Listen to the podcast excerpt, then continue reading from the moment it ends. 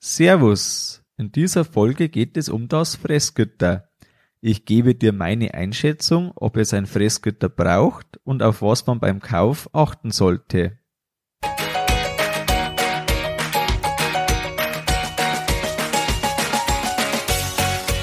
Herzlich willkommen beim Kuhstall Bau und Umbau Podcast. Hier bekommst du viele nützliche Ideen und Tipps für deinen optimalen Stall mit Blick auf das Wohl von Mensch und Tier. Schön, dass du da bist. Ich bin Gusti Spötzl und ich unterstütze Milchkuhhalter, die richtigen Entscheidungen für ihren Stallbau oder Umbau zu treffen und eine für sich optimale Lösung zu finden, ohne jemals schon einen Stall geplant und gebaut haben zu müssen. Hallo in der heutigen Folge. Wie gewohnt gibt's zum Schluss Neuigkeiten von unserem Stallbau. Wenn du keine neue Folge mehr verpassen möchtest, abonniere den Podcast auf deinem Smartphone. Kennst du das? Du oder ein Techniker möchtest eine Kuh besamen.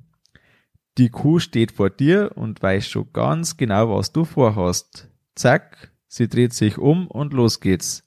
Zweimal auf und ab, bis sie endlich in der Liegebox steht und nicht mehr auskommt und dann nochmal der Rückwärtsgang und das Spektakel noch einmal von vorn. Schön, wenn die Kuh im Fressgitter schon eingesperrt wartet. Bevor wir zum Inhalt der Folge kommen, hat diese Folge Unterstützung. Der Sponsor der heutigen Folge ist die Firma Braun Stalleinrichtungen, die im Raum Bayern und Österreich tätig ist. Die Firma Braun ist mein Partner für Abtrennungen und Selbstfanggitter. Das Sicherheitsfressgitter RV hat im geöffneten Zustand eine absolute Ruhestellung und eine besonders große Öffnung. Kühe werden damit nicht mehr am Hals beengt und haben große Bewegungsfreiheit. Durch, das, durch die stabile Ausführung ist es sehr lange haltbar. Im Angebot sind auch Abtrennungen und Liegeboxen. Auf Sonderwünsche kann sehr gut eingegangen werden, weil alle Teile selbst produziert werden. Hast du Interesse am Angebot der Firma, besuche die Homepage braun-stalleinrichtungen.de und nimm direkt Kontakt auf. Jetzt erst einmal die Frage, ist ein Fressgitter überhaupt notwendig? Ich finde in einer Selektion und in einer Frischmelkergruppe auf jeden Fall ganz klar ja. Behandlungen, Besamungen und die Kontrolle der Tiere täglich läuft einfach in diesen Bereichen ab und ich finde das unverzichtbar, dass man da ein Fressgitter hat, weil man sich einfach tägliche Arbeitszeit spart, wenn die Kuh nach dem Melken eingesperrt werden kann und man sofort die Arbeit verrichten kann, ohne eben vorher die Kuh noch zu suchen oder das Ganze in der Liegebox machen zu müssen. Es gibt so einen Punkt, einen Kritik Kritikpunkt, die Futteraufnahme und das Fressgitter passt nicht zusammen. Eine Sa äh, Partei sagt, die Kühe fressen mehr, weil mehr Ruhe beim Fressen ist, und andere sagen, die Kuh frisst weniger, weil der Raum begrenzt ist und die Kuh einfach eine Begrenzung hat. Ich finde, es ist wichtig, dass man eben darauf achtet, im geöffneten Zustand eine große Halsweite zu haben. Wenn man nämlich hier einfach der Kuh möglichst wenig Einschränkungen gibt, dann hat man ja automatisch die, den einen Vorteil, dass die Ruhe besser da ist im Vergleich zu der Stange. Wenn man einfach nur eine Stange hat, könnt, kann da nicht eine ranghohe Kuh einfach mal abräumen auf 10 Meter Länge. Und zum anderen ist da auch fast keine beengte oder fast kein beengtes Verhältnis da, so dass ich für den Punkt ähm, mir keinen Glauben schenke und ich finde das oder ich kann mir nicht vorstellen, dass die Futteraufnahme darunter leidet. Ein Punkt, der natürlich dagegen spricht, das sind die Kosten. Ähm, Stand 2020 ungefähr 150 Euro je Platz, je nach Hersteller. Im Vergleich, dass man ja sonst nur eine Stange braucht, die erheblich günstiger ist. Du weißt jetzt, ich finde ganz klar, ja, man sollte ein Fressgitter haben, wenn auch nicht überall. Das hängt vom Betrieb ab. Und kommen wir jetzt zu den sechs Fakten für das Sicherheitsfressgitter. Zum Fakt 1, Punkt 1, das Sicherheitsfressgitter ist heute schon fast Standard, aber noch nicht überall. Was man versteht man darunter? es handelt sich um einen Mechanismus, der im geöffneten Zustand es möglich macht, dass eine Kuh, die einen Schwächeanfall hat oder irgendwie ausrutscht oder umgerannt wird, wenn die hinfällt, trotzdem noch rauskommt. In den alten Systemen, wenn die Kuh von oben reingegangen ist, der Bügel geschlossen hat und die Kuh dann zusammengefallen wäre, dann muss man die Kuh erst anheben, bevor die rauskommt. Und das vermeidet man hier, weil eben unten die Öffnung so groß ist, dass die Kuh rauskommt, wenn sie wirklich mal zusammenfallen würde. Wenn man ein System hat, das zwei Schließer braucht, dann finde ich das nervig. Das sollte auf jeden Fall vom Mechanismus so sein, dass man einen Schließer braucht und mit dem alles machen kann. Und man sollte bedenken, die Regeln, die Gesetze werden immer schärfer. Es könnte durchaus Pflicht werden, dass man ein Sicherheitsfressgitter einbaut und möglicherweise sogar nachrüsten mal muss. Deshalb würde ich unbedingt empfehlen, wenn man was Neues vorhat, auf ein Sicherheitsfressgitter zu gehen. Der zweite Punkt, die Platzierung der Öffner. Ganz selbstverständlich, oder? Ja, wenn man jetzt halt die Selektion extra hat, dann ist es ganz klar, dass die Selektion extra gemacht wird. Hat man größere Längen, hängt es vom Hersteller ab, wie viel Plätze auf einem Öffner sein können. Das ist nicht unbegrenzt. Und man muss sich vorher schon wirklich Gedanken machen und den Arbeitsablauf einfach durchgehen, weil wenn man täglich zweimal 50 Meter zusätzlich laufen muss, sind jeden Tag zwei Minuten vertan.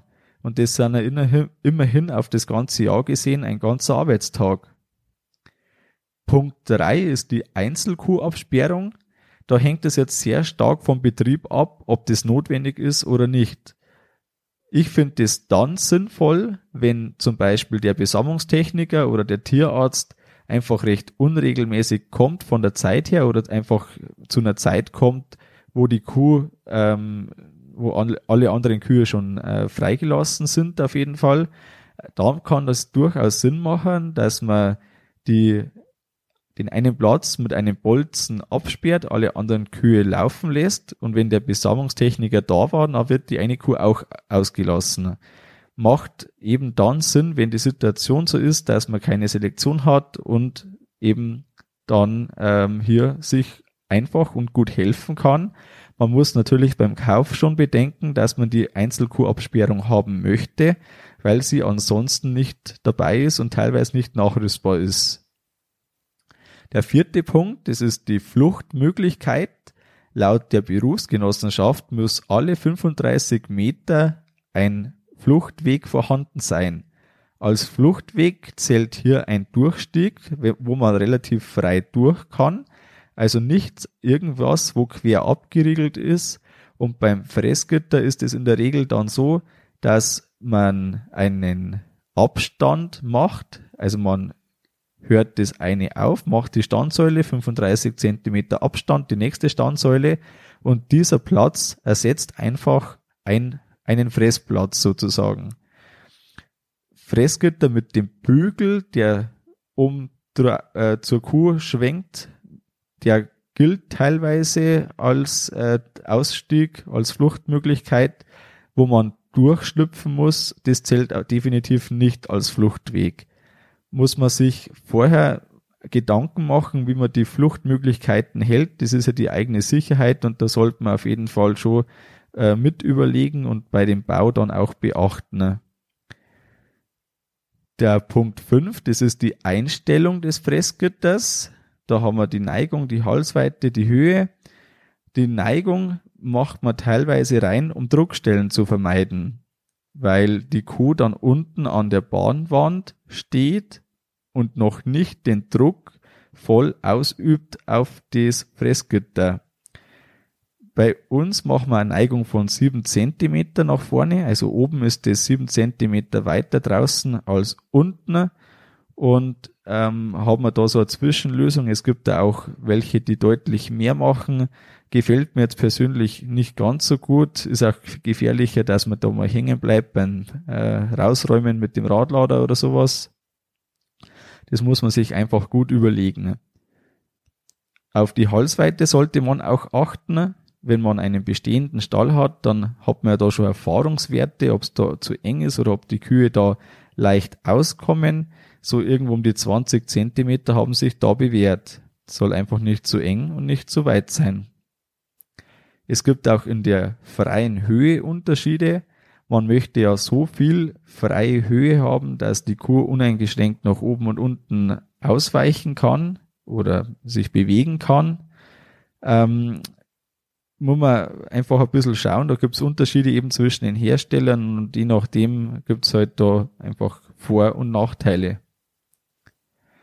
Von der Standfläche aus gesehen ist der Futtertisch ja in der Regel um 20 bis 25 Zentimeter höher und die Barn, Barnwand ist um 50 bis 55 Zentimeter höher als die Standfläche der Kuh.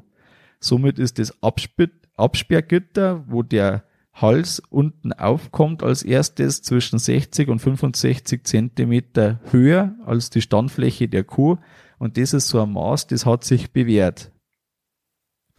Der sechste Punkt, das ist die Haltbarkeit und Stabilität.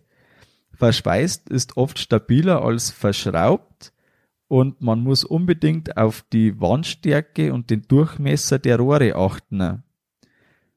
Plastik wird in der Regel nicht so alt, deshalb bin ich kein Freund von Plastik in diesem Bereich. Ähm, die ganzen beweglichen Teile, die muss man sich einfach gut anschauen, ob das auf Dauer so stabil ist, wie das sein soll. Bei uns im Jungviehstall haben wir so Bügel und unten ist da Plastikklotz und es ist völlig klar, dass der einfach nach einer gewissen Zeit nicht mehr die Ursprungsform so hat. Ähm, das ist einfach ein bisschen so, ja, eine Alterungserscheinung. Man sieht auch bei den alten Fressgittern nachher sehr gut, wo die Teile sind, die dann äh, lang werden, die Löcher, die lang werden, was nicht so gut hält und wo es einfach nicht so stabil ist, dass das passt. Und da ist eben sehr gut, wenn man das Fressgitter, das man favorisiert, wenn man da vergleichbare anschauen kann, die schon ganz lange in anderen Betrieben sind, weil man einfach sofort sieht, ob das stabil genug ist, ob das massiv genug ist, dass das einfach auf Dauer herhält. Man muss sich bewusst sein, wenn mal die Kühe zurückschrecken, alle auf einmal, dann muss diese Belastung ja von dem Fressgitter ausgehalten werden. Kommen wir also zum Fazit für die Folge mit dem Fressgitter. Jeder Betrieb ohne große Selektion sollte meiner Meinung nach ein Fressgitter einbauen. Die Arbeit geht einfach schneller von der Hand, Behandlungen werden lieber gemacht und wenn jetzt zum Beispiel die Kuberta für, vor zehn Tagen gekalbt hat, äh, da einfach noch schnell die Ketose, weil es gerade gut geht, nimmt der Blut ab in, den, in das Ketose-Messgerät und sehe dann den Wert 0,7, dann bin ich zufrieden. Das ist dann einfach schnell gemacht, ich bin zufrieden, ich weiß Bescheid und da ist einfach das Gold wert, wenn das zügig von der Hand geht. Achte eben unbedingt auf die Zuverlässigkeit und die Stabilität von einem Fressgitter. Ja, was gibt's Neues von unserem Stallbau? Wir haben die Güllegrube umfüllt. Wir haben dazu, um die Leckagefolie zu schützen, eine Silofolie, also doppelt sogar alte Silofolien um die Wand rumgeschlagen, haben ein Vlies rumgelegt und dann mit Spanngurt äh, festge zurrt sozusagen, dass das hält beim Auffüllen und haben dann aufgefüllt, gerüttelt, immer kleine Schichten, dass das nicht zu sehr nachsitzt. Und äh, genau, da sind wir jetzt noch nicht fertig geworden, weil das Wetter unser Strich durch die Rechnung gemacht hat. Aber sobald es wieder besser wird, packt man wieder an. Wir haben uns einen, für einen Separator entschieden, äh, für den Stall fest installiert, so dass wir die Liegeboxen mit Güllefeststoffe einstreuen. Ich habe mich da jetzt schon ein bisschen schlau gemacht. Äh, funktioniert prinzipiell sehr gut, diese Technik.